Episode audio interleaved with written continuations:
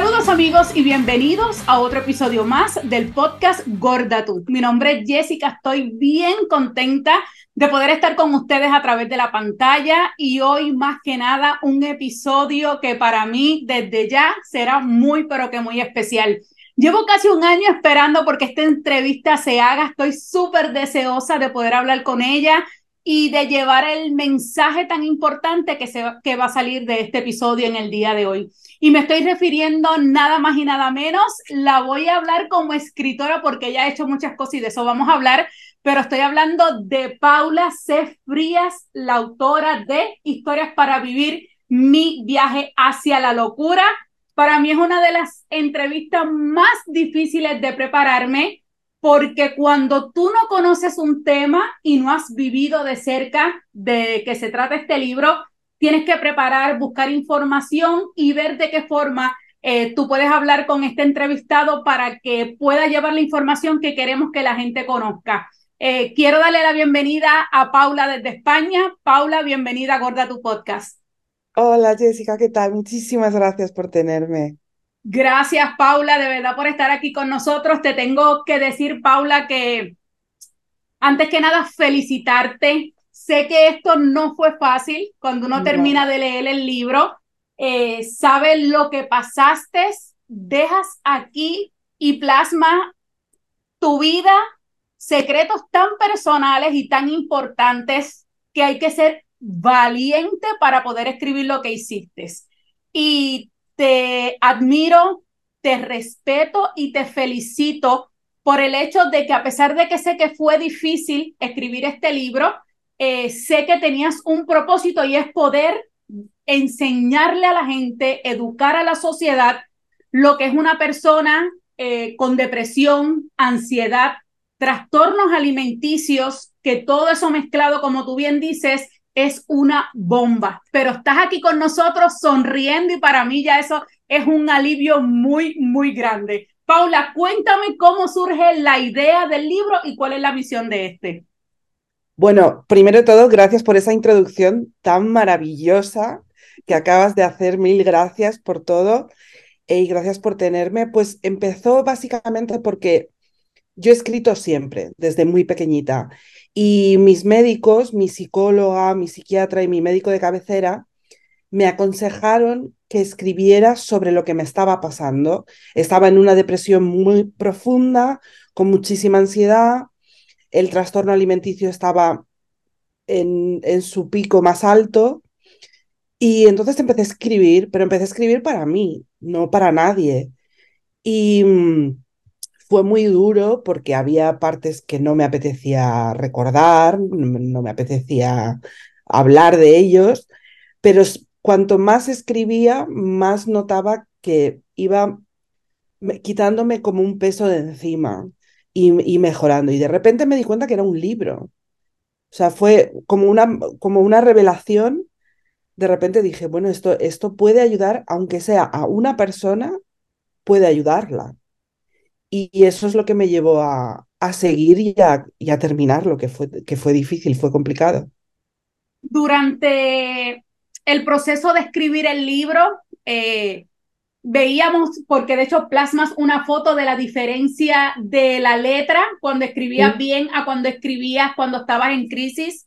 Eh, te tengo que decir que yo tuve que parar muchas veces y me tardé más de lo que leo un libro porque no podía procesar todo lo que tú estabas pasando. Lo leí, yo decía, ¿cómo una persona puede aguantar tanto a la vez? Y como tú lo contabas, te llevaba a, esa situación. Eh, una de las partes, ¿verdad? Que, que no, no, no voy a hablar mucho del libro porque es que tienen que comprarlo y lo tienen que leer. A mí me encantaría después hablar con Paula de muchas cosas, pero no quiero eh, eh, dar spoiler de las cosas que ella escribe en el libro, pero una de ellas y que está puesto desde la contraportada, ese momento de los 12 años cuando intentas, ¿verdad?, lanzarte del piso de 17 y cuando uno lee eso, uno dice, wow, qué impresionante ese momento que para ti fue un antes y un después. Y mm. cuando sigues leyendo, que llegas a Ferrero Rocher y él dice, ¿cómo va a ser que con 40 años nadie la ha medicado para la situación que ya tiene? Eh, Paula, ¿cómo tú has podido sobrevivir esos años en un resumen que nos puedas hacer y cómo estás al día de hoy? Pues mira, muy buena pregunta. Em, no sobreviví apenas, o sea, iba como a, cachitos, iba a trozos. De repente estaba mejor, de repente estaba peor, de repente estaba muy, muy mal. Y mm, siempre, siempre he notado que me pasaba algo, obviamente, que tenía una depresión, que tenía sentimientos que pasa ese umbral que es el intento de suicidio, es como abrir la caja de Pandora. Entonces, eh, es un poco complicado eh, seguir viviendo con vida positiva. Pero, eh, pero fui teniendo diferentes psicólogos, no estar medicada correctamente durante tanto tiempo eh, es bastante duro, porque tienes la sensación todo el rato de que te pasa algo, que te pasa algo y no sabes qué es. Entonces es complicado de, manejar. Ahora mismo eh, estoy en una asociación que se llama ABAC, que es, una, es la Asociación de Bulimia y Anorexia de, de Coruña, que es donde yo estoy en España. Y mm, tengo una psicóloga, una psiquiatra y una nutricionista. Entonces, eh, ahora estoy mucho mejor eh, que hace dos años, por supuesto. Y esto estoy aprendiendo a comer, estoy aprendiendo a, a disfrutar y estoy aprendiendo a cuidarme, básicamente. En ese punto estaría ahora mismo. Qué bien. Eh, y para que ustedes tengan una idea, toda la ansiedad, la depresión, los trastornos alimentarios de, eh, de Paula vienen todo a través de su peso.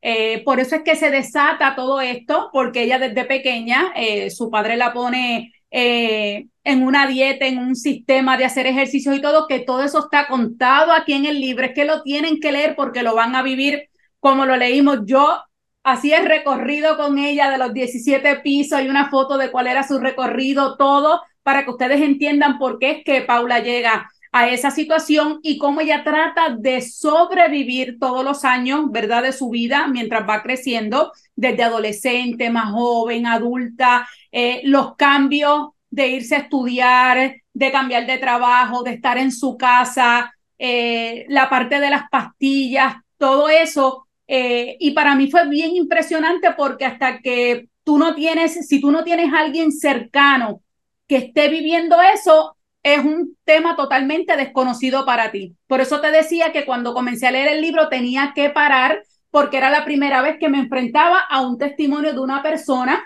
por lo cual estaba viviendo y uno decía, wow, como una persona puede eh, aguantar tanto.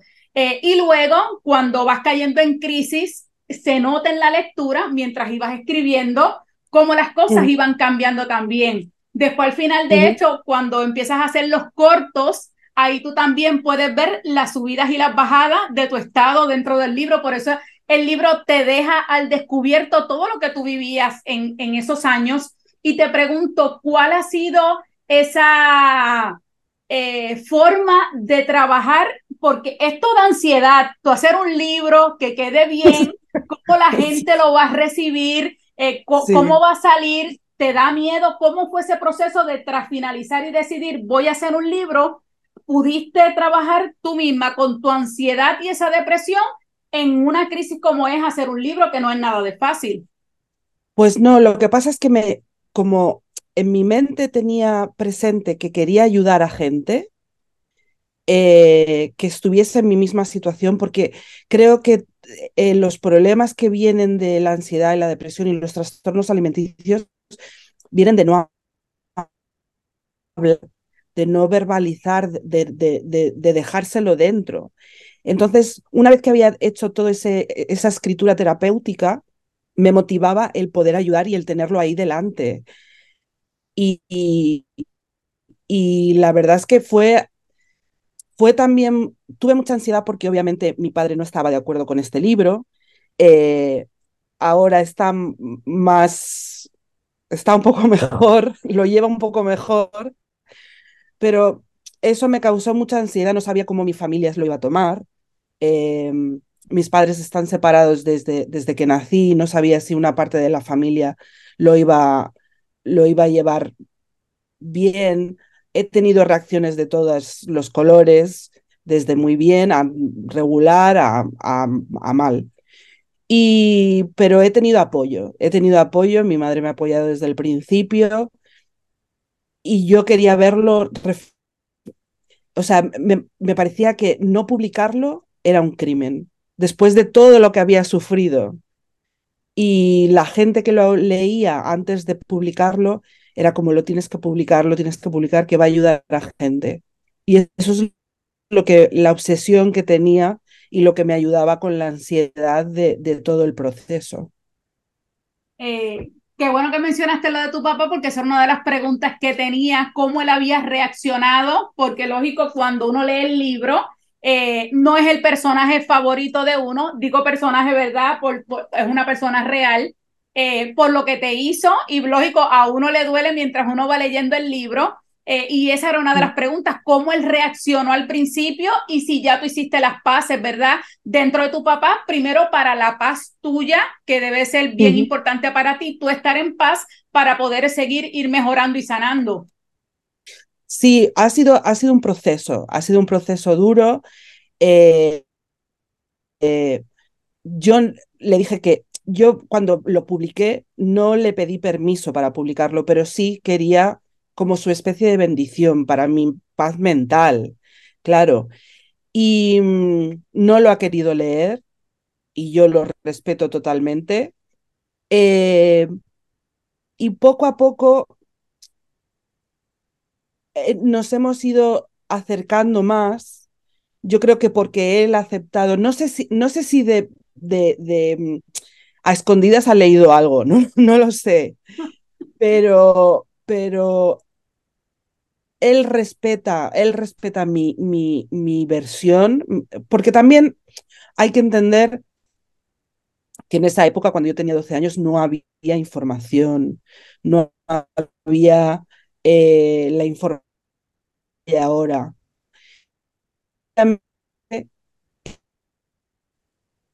Había mucho desconocimiento. Ahora él entiende un poquito más cómo funciona mi, mi, cabeza, un poco, aunque no lo entiende del todo porque, porque, porque es muy difícil de entenderlo, lo intenta entender. Y entonces, pues hemos tenido muchísimos problemas, muchísimos problemas, pero ahora estamos como en un estado de paz, que yo espero que dure.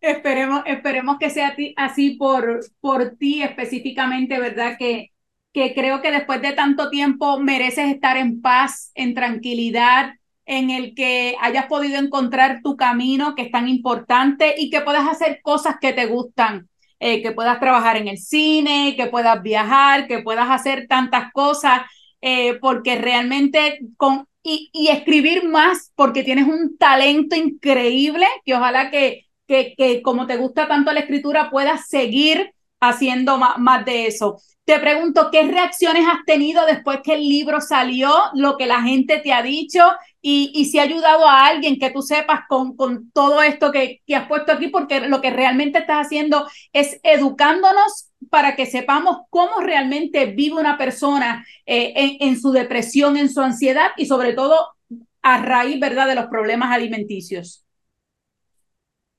Pues la verdad es que las reacciones han sido muy positivas y, me, ha, me ha abrumado bastante, porque aunque no ha llegado, o sea, no soy una, una, eh, escritora que venda miles y miles de ejemplares, pero a la gente a la que ha llegado he tenido mensajes de, de, gratitud, sobre todo. El otro día eh, hice unas charlas en, en unos institutos de, para chavales de 14, 15 años y mm, sobre el libro y sobre los temas y, estuvimos, fue muy interesante, estuvimos hablando sobre los sentimientos y la ansiedad que ellos podían tener. Y una de las madres de uno de los alumnos me escribió dándome las gracias, porque su hijo había llegado eh, encantado con la charla y quería leer el libro y entonces la madre le compró el libro. Y a mí eso, a mí eso es que se me ponen los pelos de punta. A mí eso ya me, me basta y me gana. Y, y que eso es, que ese libro tenga ese poder, me, me da muchísima alegría. Me, me parece que es, que es la bomba. Si me permites, Paula, voy a leer un fragmento aquí del libro que dice, y es que estar gorda, creerse gorda, sentirse gorda, no solo afecta a cómo pensamos, sino a cómo actuamos. En ocasiones no desarrollamos todo nuestro potencial porque no creemos ser capaces de hacer la mitad de las cosas que una persona delgada puede hacer tendemos a empequeñecernos y a creernos menos que los demás solo por nuestro peso. No nos atrevemos, evitamos el riesgo, la aventura, lo desconocido, porque cuando lo hemos intentado, hemos sido juzgadas, señaladas, negadas, porque no solo está en nuestras cabezas, sino en una sociedad que no nos acepta o nos ridiculiza si nos atrevemos a realizar ciertas actividades pensadas para una sola talla. Esta es una de las, yo tengo este libro crucificado de arriba abajo y me encanta. Para mí ese fragmento eh, es algo que como gorda me identifico y es algo de que la gente todavía no sabe, la sociedad, lo que la gordofobia le puede hacer a una persona. Y Paula es testigo de eso.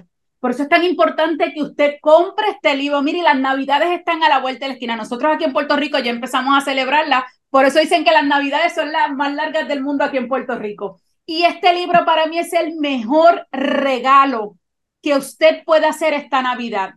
Si más conoce una persona que tiene alguien en su casa con ansiedad, depresión, trastorno, y aunque no lo tenga también, porque para mí esto ha sido un tesoro porque me ha educado tanto para yo poder ver a las personas de otra forma, porque a veces vemos esta persona que no te da los buenos días o lo vemos todos los días triste en el trabajo o molesto y uno no sabe qué está pasando esa persona. Y aquí te da unas señales de cómo esas personas viven, lo que hacen, eh, hay una parte de, de, la fiesta cuando tú dices, ¿cómo me voy? No quiero estar aquí, ¿qué le digo? ¿Me tengo que ir o tengo que hacer esto? Señales que uno como está ajeno a esos síntomas no puede reconocer y no puede ayudar a las personas. Y, y Paula, yo te tengo que preguntar dos cosas. Eh, primero, ¿qué tienes que decirles a esos padres que no cometan el error que en tu casa hicieron?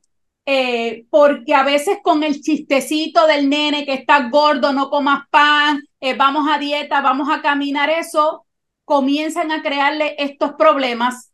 Y segundo, a las mujeres gordas que con este, este fragmento que acabo de leer tan poderoso, eh, siendo tú que has sido exitosa en todas las cosas que ha hecho, como todos, caemos, volvemos, nos levantamos y seguimos la vida, pero mira qué, qué clase de, trabajo tú has hecho y qué éxito tan grande has tenido eh, con este libro por las vidas que has tocado, tienes que decirle a esas mujeres gordas que quizás están en esa depresión, en esa ansiedad, en esos trastornos, para que puedan salir, florecer y poder seguir viviendo la vida y sonreír como tú lo haces. Pues otra muy buena pregunta. Pues yo a los padres les diría sobre todo que escucharan, que, que, que porque muchas veces, como yo no soy madre, pero tengo sobrinos y, tengo hermanos que son padres y, soy hija. Y yo a mí me hubiese gustado que, que tener, haber podido, sí que tuve la oportunidad de hablar, pero a lo mejor mm, no había ese conocimiento. Yo creo que que, que, que el conocimiento es poder y hay que saber que estas cosas pasan y que pasan cada vez antes, que los niños de ahora están eh, bajo una presión por las redes sociales, por YouTube, por Instagram, por todo, están bajo una presión muy fuerte. Entonces, eh, creo que los padres deberían estar atentos, no estar encima, obviamente. Es lo que tú dices, esos comentarios, esos comentarios sobran. Los niños tienen que crecer eh, disfrutando, eh, sabiendo que pueden contar con sus padres para cualquier cosa. Los comentarios que hacen los padres a veces sobre la alimentación y que si estás más gordo, que estás más delgado, eh, estamos hablando de niños que están creciendo, que tienen que, que, disfrutar, que tienen que aprender a, a, disfrutar y que, y que hay cuerpos para todo. Y luego eh, al, a las gordas o gordos, yo les diría que hablaran, que escribieran, que pintaran, que verbalizaran. Eh, creo que es tan importante hablar sobre lo que uno siente que, que es curativo realmente. Y creo que aceptarse a uno mismo es un trabajo muy complicado, pero que es posible.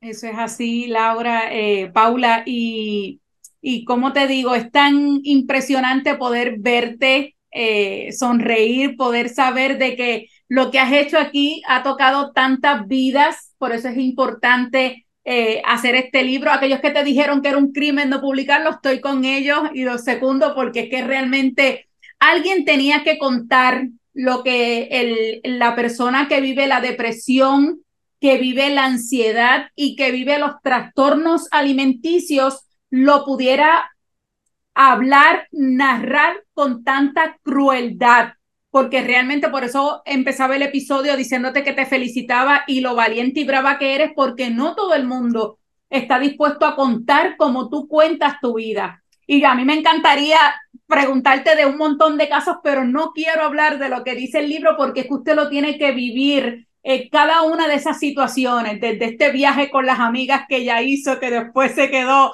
sola, de eh, trabajar de catering, los estudios, sacar el carnet de conducir. Eh, bueno, es que la, Paula escribe tantas cosas impresionantes que uno dice, wow, cómo ella fue pasando todas esas cosas, el cóctel de pastilla, bueno, todo, todo, todo, todo.